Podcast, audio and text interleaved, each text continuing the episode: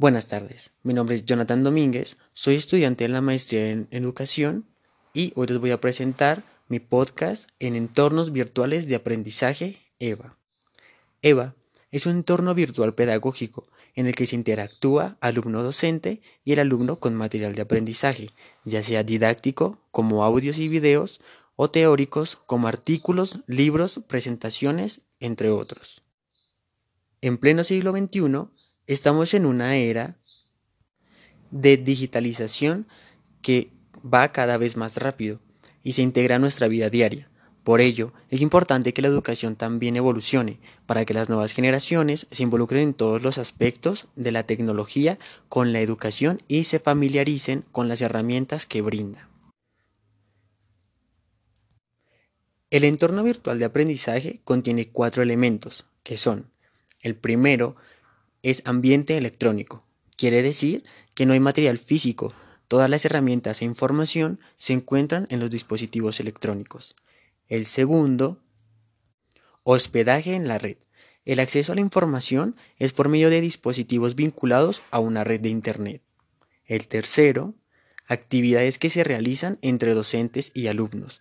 Para que esto se efectúe, existen plataformas para videoconferencias y aplicaciones. Así se mantiene un contacto un poco más directo entre el maestro y sus estudiantes. El cuarto y último es tecnologías digitales. Esta ayuda al anterior punto, pues con esta los alumnos y el docente no tienen que estar en el mismo lugar físicamente y aún así mantener contacto entre los mismos. Ahora vamos a hablar de los entornos enfocados. El primero es entornos enfocados al trabajo colaborativo. Independientemente de si es de manera presencial o virtual, el objetivo de aquí es el mismo, y es hacer que los estudiantes sepan trabajar en equipo, sacando provecho de este para así ir siendo más independiente del docente y tengan mayor capacidad de investigación. El siguiente es entornos enfocados a la sociabilización, espacios creados para que los estudiantes interactúen entre ellos, haciendo simulacros de discusiones con temas en clase, basándonos en una guía que hace el docente con documentos o explicaciones para así tener la capacidad de crítica y autocrítica.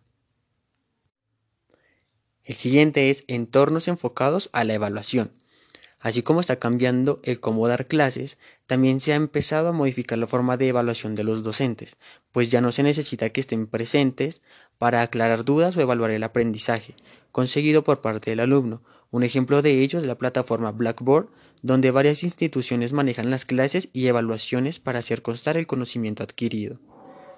El siguiente es entornos enfocados a la difusión.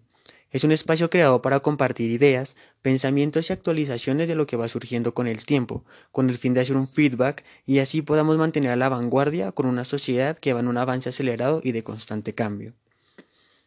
El siguiente es entornos enfocados a la investigación. En este apartado se habla de cómo el estudiante debe aprender a realizar investigaciones formales por medio de este espacio, fundamentando su resultado en el trabajo y el por qué esa información para que tenga validez.